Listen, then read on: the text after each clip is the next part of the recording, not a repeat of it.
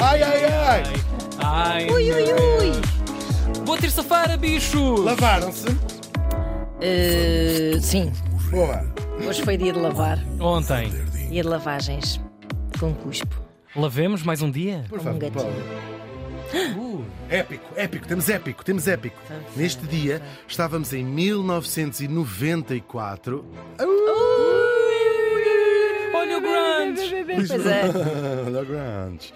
Olha o grunge. Grounds. Control. E morria Major Tom to Grunge. com to- grunge. Olha o grunge. Para, 94. E morria em Lancaster, na, Lancaster, na Pensilvânia, terra do Drácula. Estamos a brincar. Isso é a. Transilvânia. Transilvânia. Isto é a Pensilvânia. Isso. Antes de haja, Pensilvânia logo. Exatamente. Haja duas vezes antes de pensar, como escreveu Chico Buarque. Ah, e morria aos 95 anos. 95 Oh, anos. Ah, não. novíssimo. É verdade. É Ela- aconteceu? Por acaso é uma mulher. A padeira Ana Hauptmann. Padeira? Padeira, como assim? Já trouxemos aqui Brites da Almeida, é outra, Foi? outra padeira que Estamos a gente nisso agora? Vamos saber quem foi esta padeira. Uma, uma história mesmo eh, incrível. A Ana nasceu, não necessariamente dela, mas uma história toda incrível que vamos contar aqui hoje. A Ana nasceu em 1898 na Alemanha eh, e fez ela muito bem. Eu também, se pudesse. Nasceu na Alemanha. Entre os Estados Unidos e a Alemanha, era, era a Alemanha. Hum, Não sei, eu não. Sim, é um género de país que há. não podem ser todos exci- excitantes, com vida e Claro, com, claro, com pessoas claro, a pensar um bocadinho fora da caixa. Não. Estás a falar de Lisboa, claro. Ser- Não, brincar, há, há alemães ótimos, não vivem na Alemanha. Não é? Agora, ela emigrou, vinha, 20 e tal anos, para a América e trabalhava como empregada de mesa numa, numa, numa padaria. B- Bakery na Am- na América será mais equivalente a uma pastelaria, não fazia Sim, propriamente uhum. pão. Ahm, e ela lá trabalhava quando conhece aquele que vai ser seu marido, chamava-se ele Bruno Richard Hauptmann, também ele eh, alemão, também ele tinha ido para, para os Estados Unidos. O começo da vida dele, vou-lhe chamar Richard, que era o nome que ele era conhecido em casa, apesar de mais tarde ter ficado famoso exatamente como Bruno Hauptmann, mas é Bruno Richard e Richard era como chamavam em casa. Bruno Ricardo. Bruno pessoa de Ricardo. facto Bruno Ricardo. traduz. Bruno Ricardo.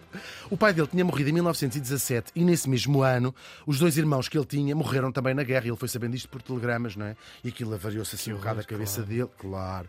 Ah, ele próprio também quase foi vazado em combate, também, também participou na Primeira Guerra. E depois disso, deu em roubar umas casas, ah, mas era atrevido. Roubou a casa do presidente da junta lá de Dresden, da Câmara, ah, lá o Meyer. Acabou por ser presa, apanhou três anos de cadeia. Ah, claro, isto havia- também havia de ser gente muito pobre, tinha ficado sem os filhos, Claro. sem os irmãos. Ai, sim, sim. Ah, não estamos aqui a justificar, roubar, mas lá apanhou. Pronto, sai e volta à mesma vida, rouba mais não sei o quê, rouba mais isto, rouba mais aquilo, acaba por ser preso mais três meses e quando ele se foi solto pela, pela segunda vez, pensou assim: o melhor se calhar é começar a vida outra vez É bazar. e vai se meter, como muita gente fez, hum, eh, ilegalmente, vai emigrar ilegalmente para os, os Estados Unidos, escondido num navio de carga ou de outros, não sei exatamente a que navio foi, meteu-se num navio e lá chegavam e, e a porta, estávamos em 1923, quando desembarca em Nova Iorque, temos estas imagens do- deste- dos europeus Impressionantes. eh, a chegar a. a- a- a- a- Elizabeth Island. Exatamente onde. É impressionante e a marca dos nomes lá são, são, são milhares, centenas de milhares Claro, de nomes nessa. italianos, nessas gente fugida à Sim, sim. miséria, Irlandeses. italianos, irlandeses, tudo. já tinha começado, mas grosso, alemães. Mas imaginar Europa esses anos deve, é, é- é uma coisa quase imaginária de, de série de televisão, mas imaginar pessoas a chegarem com a roupa que tinham no corpo Ah, só, unicamente. viagem. É quase inventares um nome quando Sim, chegava. sim, sim, Sim. Nasce outra vez, despacha-te lá. Mestre. gente, Sim. se vê- vês essas imagens, nem parece no século XX, Sim, sim. parece uma coisa. Uhum. uh, coisa os, os europeus. Foi há 100 anos atrás e às vezes parece que já se esqueceram disto eles próprios. E depois aquela coisa chegada muito uh, emocionante com a- aquela frase que está nas- na base da Estátua da Liberdade, dê-nos os vossos Uhum. pobres, etc. Que os americanos também, entretanto, parece também às vezes já se esqueceram. Pois é. que são um país feito, feito, feito assim, claro. Ahm, ele vai, ele consegue arranjar um trabalho na comunidade, depois eh, eh, No- Nova York, não é? As coisas dividiam-se por comunidade. Temos isto presente, não é? Havia os irlandeses, havia eh, os italianos, havia toda essa. eh, Chineses já, também. Chineses, gente Claro, claro, claro, claro. E portanto, às vezes era na comunidade, eram dias para já, porque não falavas a língua, não é? E arranjavam-te mais ou menos, olha, pode arranjar um quartinho ali, pode arranjar assim. E ele arranja um trabalho como carpinteiro, claro, ahm, e vai conhecer a nossa Ana, vai lá comprar um, um cura... A nossa Ana, a nossa Ana, a Não é esta, Não esta. é esta, esta não estava lá. Mas esta também não é vossa. O que é isto? a doutora Ana Marco e neste caso a, a senhora Ana Hauptmann, agora de casada, não é? Eles casam, são, têm um filho. É, engraçado, li, li- li entrevistas com, com ela e li assim umas coisas. Isto não foi um casamento feliz, foi mesmo uma história de amor de adolescentes, quase. Eles foram casados perto de 10 anos, já vamos perceber porquê, Ahm, e eram, viveram assim felicíssimos. Depois tiveram um filho, já, tinham, já eram casados há bastante tempo, Ahm, e eram mesmo super felizes, não eram gente rica, não é? Mas eram gente que vivia assim eh, bastante feliz, até que a história da. Esta é uma vida sem grande história, hum, quer dizer, pessoalmente devia ser incrível. Para nós, estamos a ouv- ouvir Certo. a história de milhões de pessoas no, Claro. século- no início do século XX, não é? E vai-se cruzar a vida deste casal com a vida de um dos homens mais famosos do mundo naqueles inícios dos anos 30. Falo, talvez, se calhar, até vou dizer, do homem mais famoso por estes anos. Falo de Charles Lindbergh, que era o aviador que em 1927, portanto há pouquíssimos anos, tinha feito a primeira viagem aérea ininterrupta entre Nova York e Paris, a bordo do famoso Spirit of St. Louis, chamava- chamava-se assim o seu avião. Foi uma façanha incrível. Ele fez sozinho, já tinha sido atravessado o oceano, mas, mas ele fez ininterruptamente, sem escalas, sem parar, 33 horas, estes 6 mil quilómetros que separam Oh. Nova York de, de- de- de Paris. É incrível, não é? Ah, claro, isto, ele tornou-se uma celebridade no mundo inteiro. Toda a gente sabia no mundo inteiro quem era o Charles Lindbergh. 33 horas, disseste tu. 33 horas, sozinho. Impressionante. Café, coca, Ai, coca. Impressionante. não É muito Nem impressionante. consigo imaginar. E, e impressionante, que passaram-se só 100 anos, e impressionante pensar que esta viagem hoje é feita em 7 horas. O que é que aconteceu ao mundo em apenas 100 anos? É verdade. 7 horas regular, porque o, o Regular, Concorde, por exemplo, consegue, Sim, sim. Ainda batia, Em claro. 3 ou 4 horas. Uhum. É impressionante. Mas as pessoas perdiam os olhos, perdiam tudo. Porém, exatamente, champanhe. Sim, tudo, boba. Porém, devo dizer que tem graça desde dito isso, porque é muito por causa da viagem do Lindbergh Uhum. que se explode a aviação comercial. As pessoas ficam muito entusiasmadas com isto, com a ser dis- distribuída ahm, o correio, por exemplo. Esta, aven- esta façanha do Lindbergh vai dar um ensejo a se começar a explorar a aviação, a aviação comercial. Ele, aliás, foi um grande advocate dessa. um- como é que se diz? Defensor. defensor Sim, sim, sim. dessa, publicamente dessa, dessa história e do dos, dos transplantes de órgãos, por exemplo, entre aumentou o leque do que podes Claro, fazer. Claro. Tens uma janela de tempo relativamente pequena. Encurtaste um oceano que, que era uma coisa imensa e que incrível. ponha em risco a própria vida, não é? Incrível, incrível. É mesmo Eu não tenho incrível. ideia.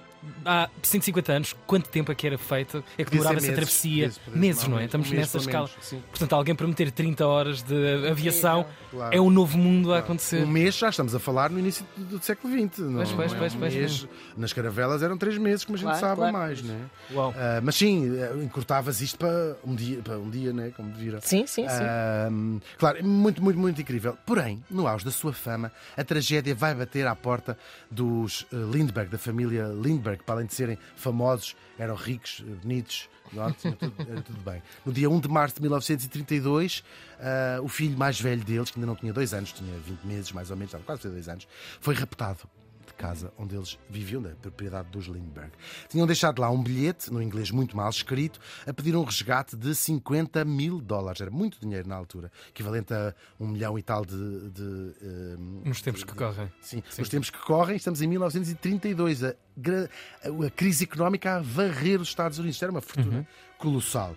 Ahm, claro, o Charles. Pega- ah, é a Nani que dá conta. A Nani acha que o bebê está no quarto, que que está assim no quarto, vê que não está no quarto, vai ter com a senhora Lindbergh, que sai, vê a senhora Lindbergh a sair do banho e pensa: então onde é que está o bebê? E vai ao coice, vai dizer ao Charles Lindbergh, Nada. o Charles Lindbergh diz não sei o quê, percebem, e ele vai ao berço, vê a nota, há um pânico, chama o mordomo, o mordomo e ele andam com uma caçadeira no jardim da casa a ver aquilo tudo, encontram ainda ah, uma, uma escada que tinha sido usada para subir à, à- Até ao quarto. janela. Sim, encontram umas impressões digitais, um, um- um dos cobertores do bebê, aquilo é um, um Que horror! se calhar já viram, algumas os ouvintes já viram, ouviram filmes, isto há, há, há filmes e séries sobre isto. Claro, o desaparecimento do bebê Lindbergh vai ser o chamado caso do século, do século mesmo. O FBI, um rapto na, na- nos Estados Unidos era um crime esta- estadual. Mas o próprio presidente diz assim: não, não, isto é o Charles é o- Lindbergh. é do país, É o FBI que toma conta. E o, F- e o FBI, há aqui umas coisas. O próprio Lindbergh é que dizia. eh, Agora, comandava quase. portanto, Isto também está um bocadinho envolto em numa claro. data de erros que se fizeram. O Lindbergh é que dizia: então vamos não sei o quê, então vamos para ali, vamos procurar não sei o quê. Claro. ah, o que é que o FBI rep- eh, repara ou investiga? Não há impressões digitais, aquelas impressões digitais, eles analisam são só do, do bebê, da criança que terá provavelmente tentado eh, agarrar-se. Percebem que a escada tinha sido construída. Estava mal feita, mas por alguém que percebia de carpintaria, percebia o que estava a fazer, e que o bilhete tinha sido escrito por um estrangeiro, provavelmente há muito pouco tempo na América, por causa do inglês, e calculavam que pudesse ser um falante de alemão, com a estrutura frásica. Horror! É verdade. Foram aparecendo muitos suspeitos. Gente, entanto, os Lindbergh disseram: nós damos mais 50 mil, 75 mil Claro, eh, dólares. já- Uma já só queriam ver aquele- Claro, tragam-nos o nosso filho, tragam-nos Claro. o nosso filho. Claro, cada uma destas histórias sozinhas, que do tipo que foi aparecendo a dizer eu vi o não sei onde, vi", dava um filme claro. sozinha, só cada uma destas histórias, e deu. Há, há várias coisas sobre isto. Claro.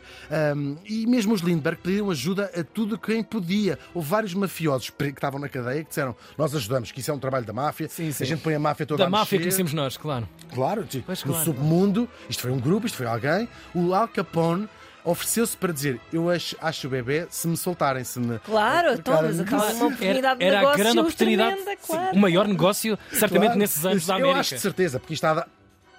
Encontra-se quem foi. O, o Estado não aceitou, eh, o governo americano não aceitou isso, claro, e lá vai continuando eh, ainda. Eles subiram, iam sempre subindo o dinheiro da, da- da recompensa, claro. Agora, há um tipo que se oferece para ser intermediário entre os raptores e o Lindbergh. Faz publicar no jornal. Uhum. Se eu chamo X e Represento. se quiserem, venham falar comigo. Ah, e é assim, eles começam a, receber, começam a receber mais bilhetes, começam a trocar mensagens até através dos jornais, de pequenos anúnciozinhos nos jornais ah, e cartas, e ele encontra-se, este tal tipo, com o chamado Cemetery John, ficou assim conhecido na- nesta história, o, o João do cemitério, porque encontra-se, vai lá este, este eh, tipo, com outro gajo que não se consegue ver quem é, porque está escondido, dizer assim, nós temos o bebê, o bebê está bem, está tudo impecável, e tem que pagar, e explicou como é que haviam de pagar o, chegado, como é que havia de ser entregue o, o dinheiro. O miúdo, pronto, e, e- então lá começa a, a preparar-se a resgate para ser, pa- para ser pago. O que é que os Lindbergh se lembraram de fazer? Uma caixa feita à medida, para depois poder ser facilmente reconhecida, uma caixa especial em, em, em madeira, e depois uma parte desses 50 mil dólares, que vamos imaginar que são um milhão de euros, um milhão de Sim, dólares, sim, é? sim. Uma parte eram certificados de ouro, uma espécie de certificados do Tesouro. Só que, como estávamos na Grande Depressão, o governo tinha dito que eles daqui a um mês iam retirar do mercado os certificados de ouro, o que significava que a pessoa que os recebesse tinha que ir a correr, E trocá-los. seria identificada. Portanto, rapidamente, claro, havia essa, claro. essa urgência. E o resto em notas que não estavam, marca- não estavam marcadas na própria nota, Uhum. mas tinham anotado todos os números de série daquelas notas para depois se, o follow the money, para Claro. depois de seguir o dinheiro. Essa parte do acordo estava cumprida, entregaram o dinheiro lá, deixaram no sítio especificado, faltava a outra.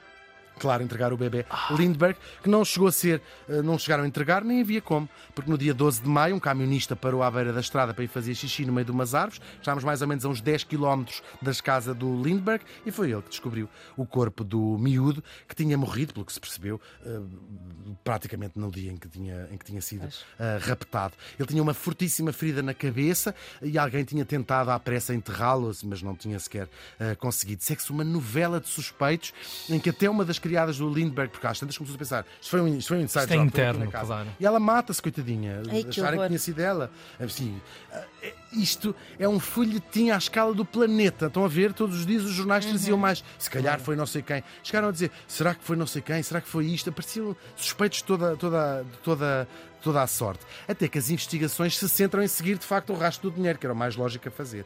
Depois de ter entrevistado toda a gente que podia ter sido, não é? De vez em quando apareciam umas notas de tal número de série, aqui e ali, mas nunca se tinha percebido exatamente quem é que as passava, porque aparecia uma nota, mas já dizia, sei lá, foi um homem que apareceu aqui, não sei lá quem é. Porque as notas só davam conta quando elas voltavam a entrar num banco, não é? Claro. Até que há um banco de Manhattan que chegam uns certificados de ouro com uma matrícula anotada num deles. Eles vão ver de onde é que aquilo veio, vem de uma bomba de gasolina e dizem: Porquê é que você anotou esta matrícula? E o homem diz assim: É porque foi um tipo muito suspeito que veio cá. E lá seguem a matrícula e vai dar um tal de Bruno Richard Altman, que vivia no Bronx e que vai ser logo preso e que é precisamente o marido da nossa morta. Mas eles encontraram em casa dele uma caixa grande com o resto do dinheiro, com grande parte do dinheiro, bocados de madeira e os desenhos de uma escada parecida com aquela que foi usada no rapto. Tinham-se passado dois anos e começa aquele que foi chamado julgamento do século. O Richard sempre se clamou ser inocente. Ele disse que a caixa tinha sido deixada por um amigo alemão que tinha pedido para aguardar e que depois tinha ido para a Alemanha e tinha morrido. Esse amigo existiu mesmo e eles sabem que foi para a Alemanha, ahm, mas, ah, claro, a coisa ficou, ficou por ali. Ah, eles propuseram, acabou por ser um, julgado, condenado e eh, condenado à, à morte, à pena de morte. Eles propuseram-lhe mudar a pena para prisão perpétua se ele confessasse que foi ele. Há um jornal do grupo Hearst que lhe ofereceu-lhe um milhão de euro- dólares, imaginem, se ele se declarasse culpado, e ele não, Nunca. nunca quis fazê-lo e acabou por ser executado na cadeira elétrica. Ao longo dos anos, de vez em quando aparecem umas teorias de que se calhar não foi Não ele. foi, pois. O processo judicial está muito cheio de, de- de- De lapsos, de, de- de erros, de, claro. de coisas mal feitas. Ah, claro, e a verdade é que as provas são todas circunstanciais. Ele tinha o dinheiro, a escada, os desenhos, tinha tudo, mas não há nada, nenhuma destas provas o põe no, E no tinha no cadastro lugar do, do, do ra- Sim, passado, o cadastro. seu próprio passado, não é? É verdade. Agora, a verdade é, só, acho que é só uma. Isto são modas, de vez em quando é giro ir Claro. ver processos do passado e dizer se calhar não foi ele. Pois.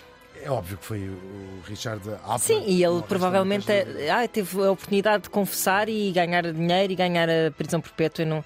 Mas eu imagino que também, provavelmente, até havia uma culpa a roelo que fazia Pois, com que ele. Claro. Pois. eh, Deixa isto seguir a, pelo caminho é mais. isso, não, não, vou conf- não vou confessar, vou-me deixar morrer, porque também, claro. não, também viver assim não me interessa muito, não é? É, há, há uma teoria, que ele, como ele nunca confessou, nunca Claro, não disse certo. nada, não é? Há uma teoria de que a ferida da cabeça do bebê, o bebê terá caído quando ele estava a tirar. Ah, e terá ok. morrido logo. Acidentalmente. E ele, portanto, é, Ele fez a hipótese foi: entrei em pânico, Certo. agora o que é que eu faço com isto? Certo. Não- nunca saberemos, claro. Ah, mas há muitos filmes e, e livros a dizer, Uhum. afinal, se calhar foi uh, uma coisa, isto, uma coisa. É, é, Ah, é verdade.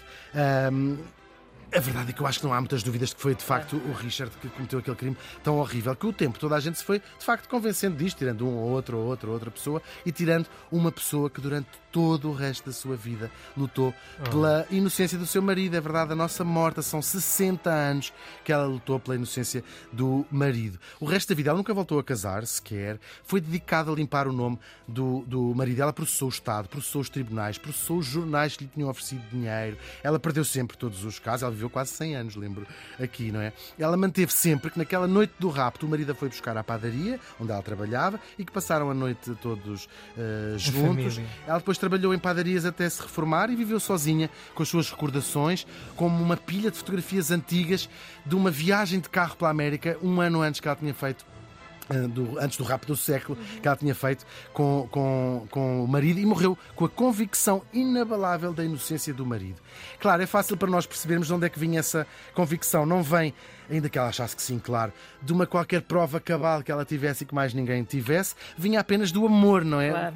que é incrível, que não deixa de ser o possível final feliz para uma história de facto toda ela tão triste. Ana Altman morreu faz hoje 29 anos.